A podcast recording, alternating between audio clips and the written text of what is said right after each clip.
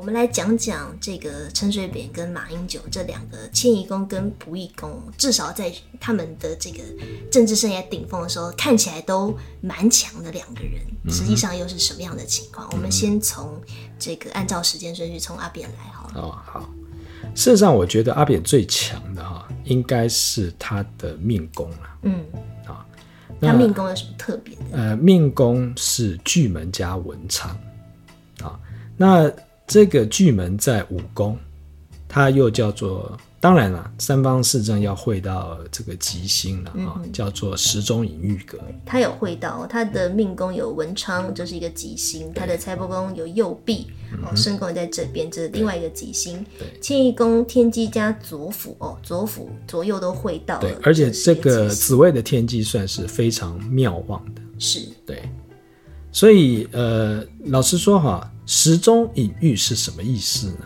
就是说我一块石头，你从外表上面看起来它就是石头啊，可是这块石头当中隐含的一块美玉，啊，美玉，可是你必须要把外面的这些石呃石头的成分呢、啊、打磨掉，嗯，那你这块美玉才能显现出来，是啊。所以，作为这个呃，出生在一个不是那么富裕的家庭里面，对，尤其他的父母宫，可以告诉各位，奇烂无比，好不好？他的父母宫天象化忌，又加陀罗铃星两颗煞星，然后又有地空、劫空两颗空星，嗯，很少看到这么烂的组合吧？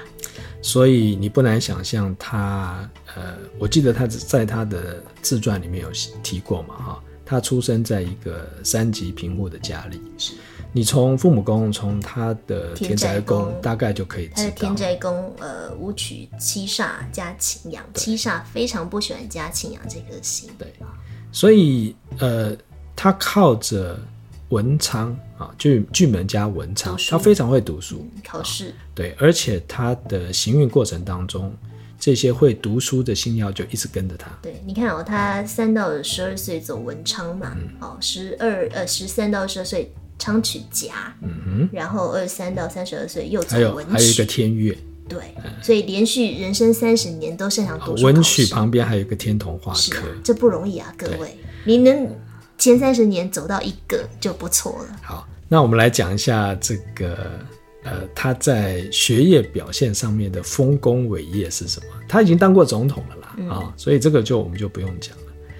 当年啊、哦，他刚开始啊，呃，考大学的时候，他是考上，呃，我们那个时候叫做，呃，应该叫做第四类组吧，应该应该说了哈，他当初考上的是商学院，嗯哼，他打算从商。那后来呢？可能听到了政治前辈的一场演讲，启发他了，呃，启发他、一腔热血，一腔热血，从商不急啊。后来也是做到了。后来呢，他就重考，重考还第一名考到台大法律系，嗯、这个真蛮厉害，蛮厉害的哦、呃。那个年代，嗯、呃，可是不止于此，他在大三的时候就已经通过这个律师的高考啊。上千人报名，只大概录取，我印象中大概十个吧。反正是低于六趴，也低于三趴。一直要玩这个，你一定要玩这个梗嘛。然后呢，他是当年哦唯一一个学生律师。嗯嗯，你就知道他多多厉害了哈。嗯、就是你还在念大学的时候，你就已经通过这个相当于。公务人员的这种高考就已经取得这个律师的资格资格了，基本的资格。那当当然后来，呃，这个全系第一名毕业嘛，啊，然后后来也也从事了这个法律的专业啊。那你就知道这个文心跟着他，阿扁靠着呃读书考读书考试。怎么样翻身的？对对对，所以某种程度，你可以说这个就是时中隐喻嘛。嗯嗯，对，他经过了这几个大县的苦读之后，慢慢慢慢，你看到了他隐藏在哎，隐藏在里面这块宝玉嘛。对，对，可是如果你要作为一个政治人物，作为一个候选人，嗯、你不能隐喻嘛，对不对？对，没人看到你，谁要投票给你呢？所以我们还是要回到我们刚讲的他的命盘。实际上，迁移宫跟这个仆役宫的组合，你觉得如何？我觉得他的迁移宫好过他的仆役宫。怎么说？因为迁移宫是天机嘛，嗯、天机在这里非常的妙望，嗯、所以阿扁在外在外在给人家呈现的是一种呃非常聪明而且呃机智的这种特质。是，所以有人说他是这个呃全台湾所有政治人物人物里面最会打选战的。当年的确的确是，而且即便他在呃选战。初期，呃，这个畏惧，呃，应该怎怎么说？身处劣势的时候，嗯、他总是有办法最后逆转胜。是，嗯，其实好几次选举他都呃展现了这种特质了。对，好，这个是我觉得迁移宫蛮呃蛮好的一个组合。嗯啊。那当然，呃，仆役宫是空宫借对宫的廉贞贪狼。那老实说，廉贞贪狼的组合，不论你在哪一个宫位了啊，在四位或者是亥位，都算是落陷了啊。那所以，当然他有他的班底是没错啊。可是到了他的政治生涯的末期，你看他的班底其实都不在了嘛。对。当然，你可以说有一些帮他顶罪了。不在的原因也不是出于自愿嘛，对对啦。不过因为呃后来发生这些事情了嘛，那你说呃再坚强的团队，人人也都要自保，对对，不是吗？树倒猢狲散嘛，对啊。所以当然这个迁移宫就对不起，这个仆役宫就没有那么好了。嗯嗯嗯嗯。所以你可以这样，我们可以这样讲嘛，就是他当时。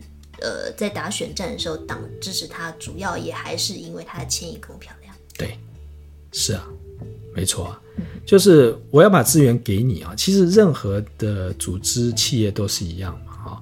你今天要先展现你有这个能力，嗯、那这个组织才会把资源给你嘛。是啊，从来都不是给你资源，然后看看你有没有能力嘛，对，对不对？所以你看他们当时那种。席卷而来人气，那个可能不是六趴十趴的问题，那、啊、不需要讲趴数了。啊、所以党就是会把资源给你嘛，因为你，呃，讲句比较不好听的，你已经屌打所有人了，还有什么好跟你计较的呢？对不对？赢面很大的时候，我当然全力支持你，不管你实际上这个在党内受不受欢迎，大家喜不喜欢你，有没有人支持你，对啊，实力就是王道嘛。对对对，对你如果今天是一个。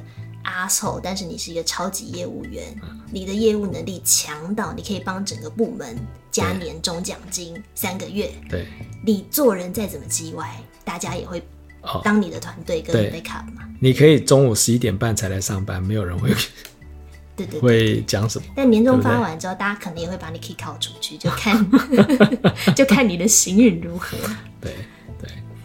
那当然，我觉得巨门还有一个非常重要的特质。我在呃有一篇文章哈，就是我我我们有一部应该说迪士尼有一部电影，是不是迪士尼啊？是啊。哪一部？灵魂急转弯啊！对对对对啊！我那时候有讲过哈，巨门是一颗非常有趣的星曜啊。你说巨门的，尤其是它对宫又有天机，你可以说它。某种程度就呈现了天机巨门的组合，是，所以它的言辞锋利啊，也非常的机灵啊，对，然后辩才无碍，所以你要讲得过他哈，非常的不容易，对对。可是这个巨门有一个非常重要的特质，就是它非常接地气，非常的不怕出身低，倒也不是说出身低不低了哈。所谓接地气的意思，就是说他能够用很简单、庶民能够懂的语言啊，去阐释他的理念。对，这件事我们等下应该还会再提。哎，对对对对对。所以最有名的选举口号嘛，“有梦最美，希望相随”，两句话就讲完了。所以大家都觉得，对，我看到了我明天的希望嘛，我看到国家的希望。至少阿扁是无辜的，这句话也没有什么令人费解的地方。所以啊，呃，你看他为什么每一次呃演讲也好啦，哈，或者是这个助选也好哈，呃，总是媒体关注的焦点嘛，啊，或者说大家非常喜欢。呃，在造势场合看到他，其实他讲话有趣，然后具有煽动力，而且能够振奋人心。不是有一句话叫什么什么能点火吗？啊，煽风点火吗？对，就是讲 讲说他这个话语，轻轻一句话，可能就可以呃牵动很多人，实际上真的去做一些什么。啊，当然。就是你要说煽风点火也可以啊，可是我觉得他的那种号召力可能啊，对，更强。就是你真的可以让别人产生一些什么行动。没错，没错。所以某种程度啦啊，巨门其实跟太阳有很类似的地方。他们最大的这个特长或者特质就是他的倡议能力。嗯，他不见得会有行动力。可是他会有倡议能力，就是别人行动。哎，对对对，我不知道大家有没有小时候有没有听过一个童话故事，是一个村庄来了一个吹笛人，嗯，然后那个吹笛人一吹笛子，所有小孩就跟他走了，嗯，然后就他就把全村小孩带到一个山洞里面，从此这个村子就没有小孩了，大概就这种感觉，丢高。不然你你去看当年的选举造势的场合，大概就是这种味道。就是你你也不晓得他讲的东西到底有什么魔力，可是显然全场人就有一种嗑药的那种 hyper 的状态。对，所以我觉得也许他们自己都不晓得他们到底在哪里施了魔法，可是那整个场合是非常魔幻的。对。你不会在李登辉身上看到这样的东西，不会，对不对？李登辉也倡议嘛，他提出很多扎实的政治或者是主权上的论述，对，可这些东西不会煽动大家的情绪或共感，对，对啊，嗯，没错啊，所以接地气也呈现在这些面相上面啊，尤其是打选战的时候，更可以感受到这种。说打贪腐的时候，扫黄扫黑的时候，当然啦。呃，老实讲哈，呃，很多呃市长哈也想这个呃整顿交通啦，哦，或者是打击犯罪啦，打击色情啦，扫荡这种什么赌博啊。可是老实讲，有些人只是呃就该怎么做就怎么做嘛啊。可是有时候要有方法啦，那也要有理念啊。是是啊，是啊。那这个。讲完了讲话有煽动力的这个陈水扁之后，我们来讲一个哦命盘结构跟他非常相似，但是出口接数字的 马英九。哦，就大家你可以看到哦，有没有这个巨门的差别，其实还蛮明显的。对，好，马英九的明星魅力从来就不是他的话语能够魅惑人。对，对不对？那就是他呃，应该说回到他。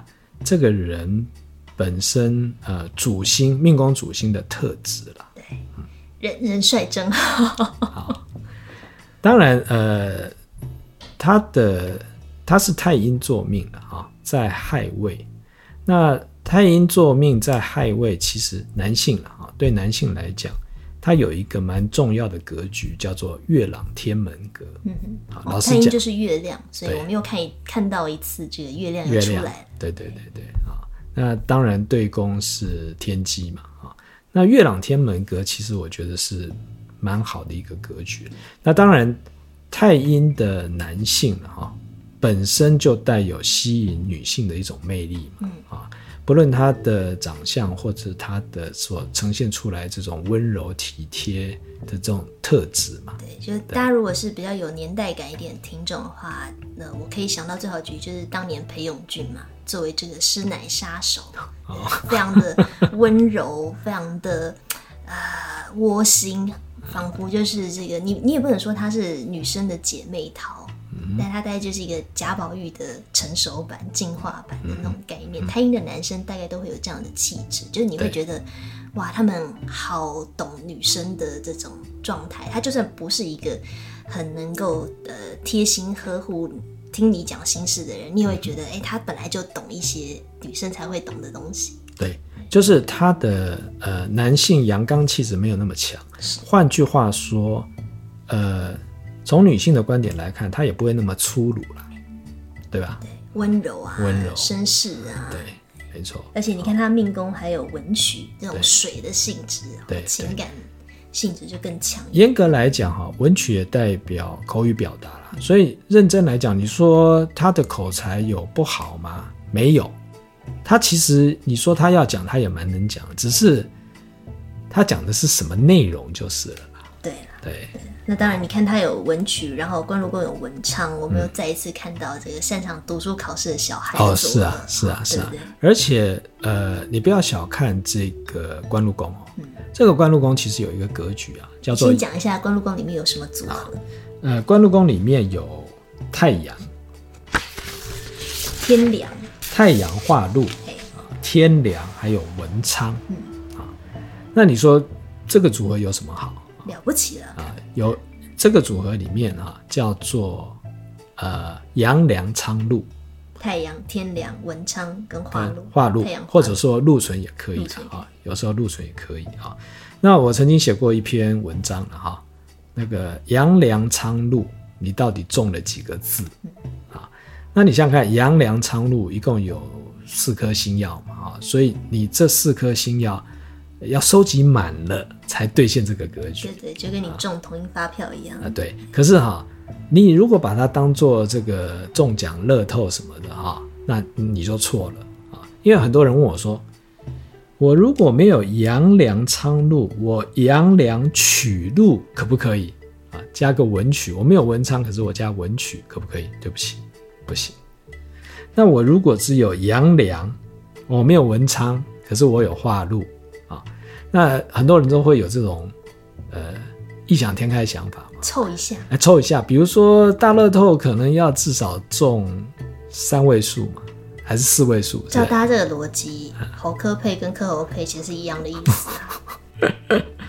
就是我如果没有这四颗星，我中三颗星，那有没有什么特奖？没有，有没有什么二奖还是三奖？对不起，格局不是这样看的。嗯那杨良昌入格哈，其实在呃命理的理论上面哈，它兑现叫做这个传庐第一名。呃，简单的来讲了哈，传庐是呃，你知道古代有这个科举制度嘛？对啊，所以你常常会知道这个什么呃殿试嘛，啊，嗯、就是呃赴京赶考。然后考上了之后呢，这个皇帝要亲自面试，那个叫殿试。OK，那殿殿殿上，哎，对，就呃这个这个皇帝所这个办公的这个呃皇宫的大殿上面哈，接受这个皇帝的面试嘛啊。那面试完了之后，第一名当然就叫做状元嘛，那第二名叫榜眼，第三名叫探花嘛。那后面当然还有第四名啊什么，他有分什么。什么等地嘛？啊、那呃，传儒其实就是第四名啦。啊、哦，那当然有一种讲法，就是传儒就是，呃，你知道，呃，古代要觐见皇帝，这个总是旁边的太监要要唱名嘛，啊，对，宣某某某进进见嘛，啊，对类似这个。那你你第一个被叫到的，不管你是因为第一名第一个被叫到，还是入围了。第一个被叫到，其实都是很困难的事情。对，意思是说，杨良昌入阁只能有一个，就是你第一个被叫进去的哈，其实已经脱颖而出了，已经赢很多人了啦。对那这些人呢，其实就算是金榜题名啊，未来前途可期嘛。所以杨良昌入阁其实是说他呃读书考试蛮厉害的。那有这样的格局，可以做大官了。嗯啊，简单的用白话文来讲，就是做大官嘛。马英九算是很完美的兑现的这个格局，对，会要有的样子。那你说大官，大概没有比总统更大的官了吗？不然大家干嘛要抢这个位置？好，可是他有这个妙望的太阴，有这个阳梁昌禄，而且老师刚刚没有特别提哦，阳梁昌禄你还要有妙望的太阳哦，哦。当然，当然，当然。对，马英九的命盘跟陈水扁命盘最大的一个差异之一，哦、就是马英九的太阳跟月亮都是妙望的，对，陈水扁都是落陷的。好、哦，好，那所以你可以看到马英九的命宫也好，官禄宫也好，都有非常漂亮的完美的组合。可是回到我们的重点。你觉得他的迁移宫跟仆役宫如何？老实讲哈，呃，迁移宫，我觉得当然就没有陈水扁那么漂亮、嗯、啊。当然是从他妙望落陷的角度来看啊。那天机在四位，四位属火，天机属水，那当然属木啊。对不起，天机属木啊，所以这当然这个天机并不是那么妙望。嗯哼。可是我觉得比较大的问题是它的仆役宫是。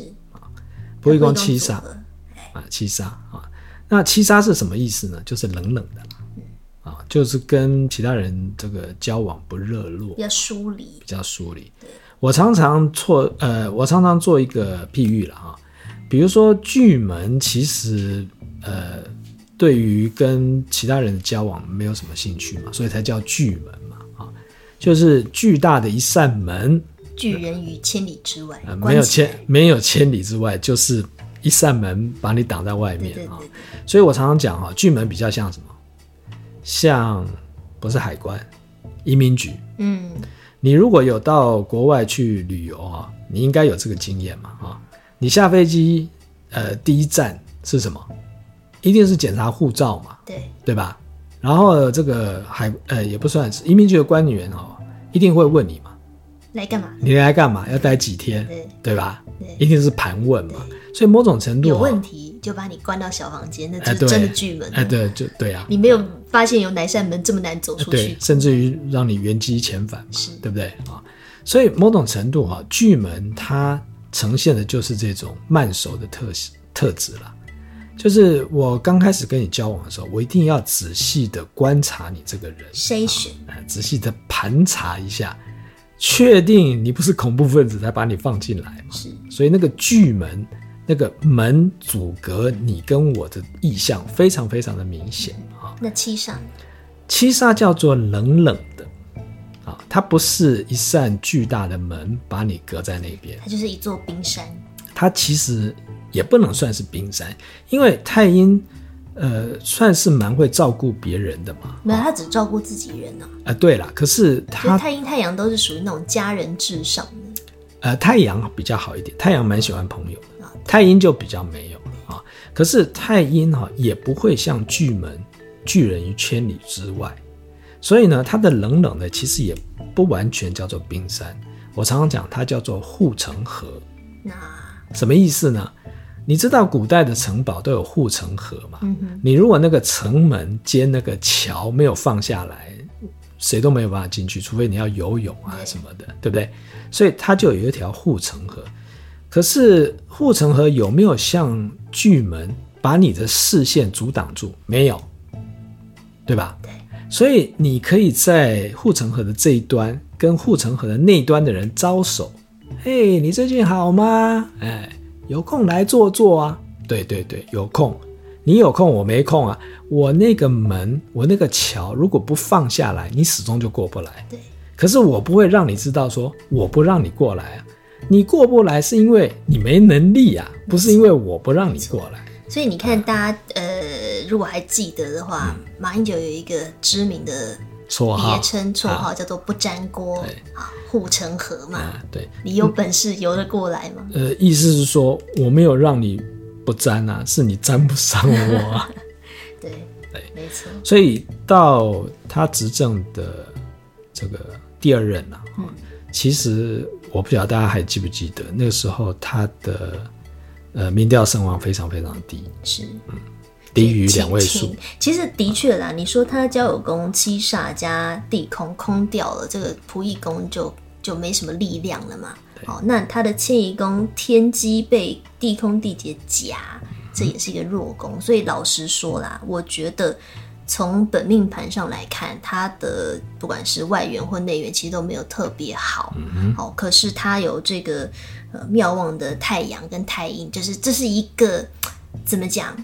你可以这样形容吧，就是有一些产品哦，它的包装也不怎么样，行销也不怎么样，但是产品货真价实。呃，大同电锅一用可以用十年啊，对不对？非常的耐操耐劳，或是很很物超所值。就是它的本质这件事情，发光的程度远远超过于它的包装。包装的确是啦。那当然，我觉得行云上面，这个他在选台北市长到选总统的前期，他的大限命宫走到阳良昌路那个位置嘛，然后太阳化禄。呃，天梁化科，所以行运上面多少，我觉得补足了他先天上的呃仆役宫跟迁移宫没有特别漂亮这件事。对对，但是呃，真的要讲，我觉得其实呃，陈水扁跟马英九都比较算是靠自身的某种。魅力、实力啊，实力、实力去把他的人员给堆积起来的。好，所以一旦他把这个实力消耗完了，嗯、你就可以看到他的命盘仆役宫或迁移，呃，应该说仆役宫或迁移宫都没有特别亮丽的那个原型啊。嗯哼，对，嗯、的确是。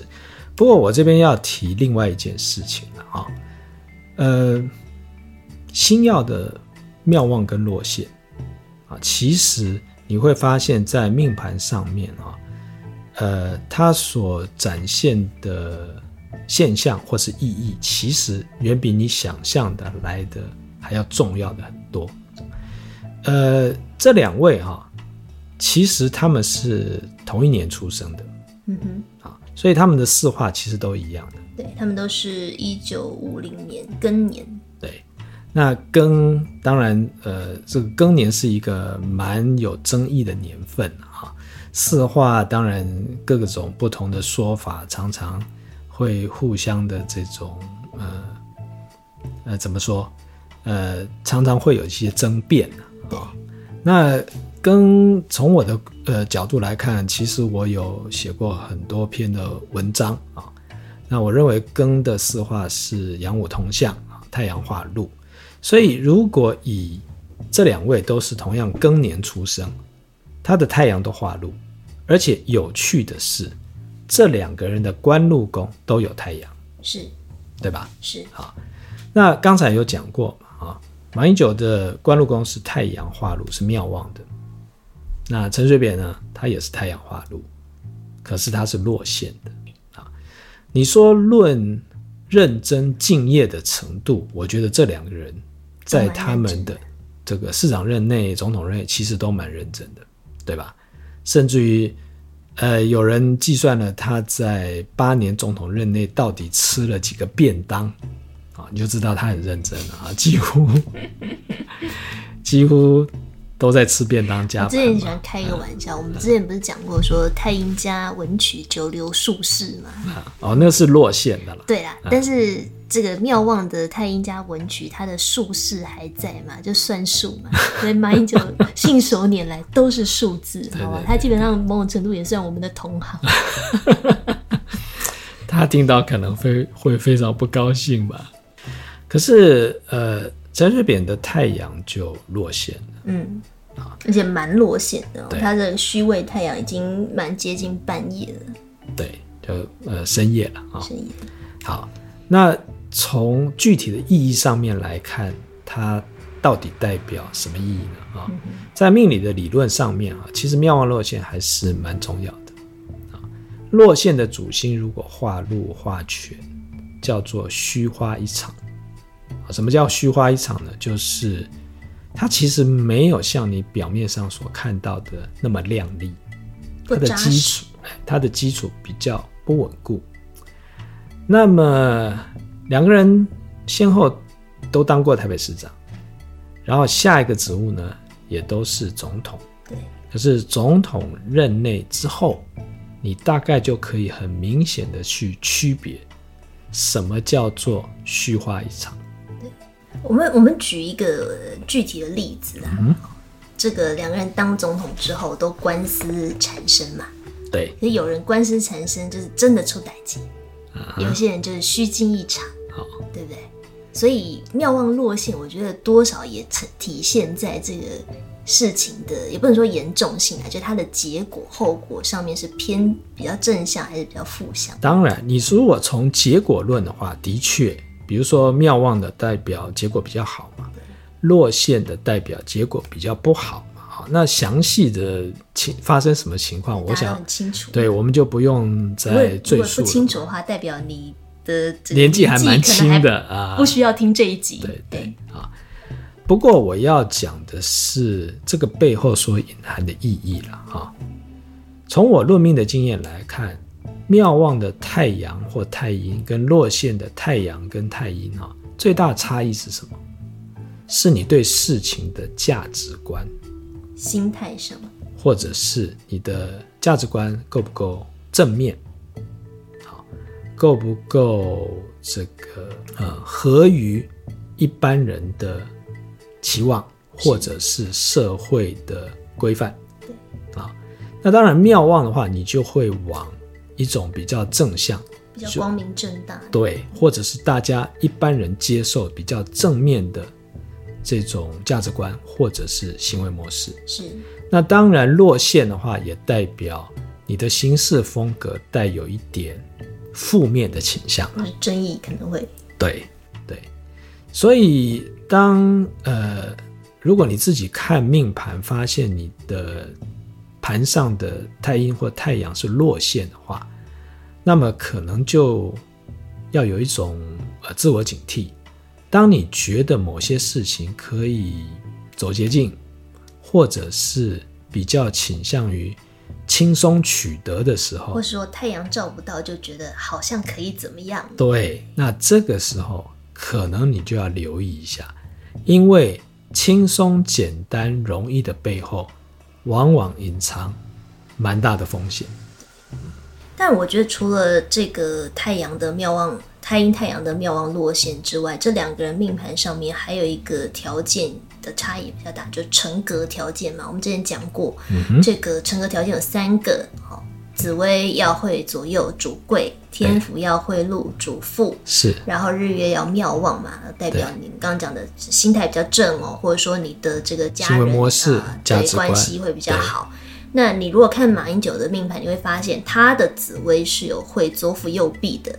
主贵哦，所以我我自己的观察啦，就是紫薇会左右这件事，除了在实质层面上，你在做领导的工作的时候，你是比较有实际上的团队或者是人可以支持你做事之外，嗯、你也会比较注重贵这件事。什么叫做贵？嗯、你要有尊荣，要有尊严，你要有一些 dignity，那个东西，嗯、皇帝嘛，你总是。会要有皇帝的版税，皇帝的格局，那个东西会让你觉得你不可以紆尊降贵，或者是说，呃，侮辱你的这个身份角色，去做一些有损你的人格的事情。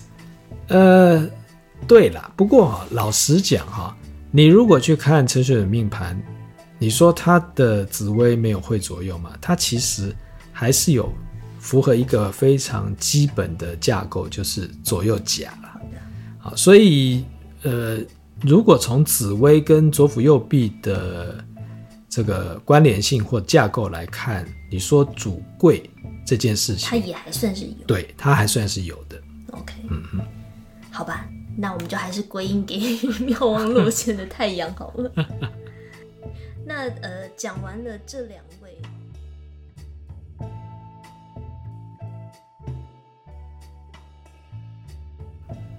这一集就先讲到这里，我们下次继续喽。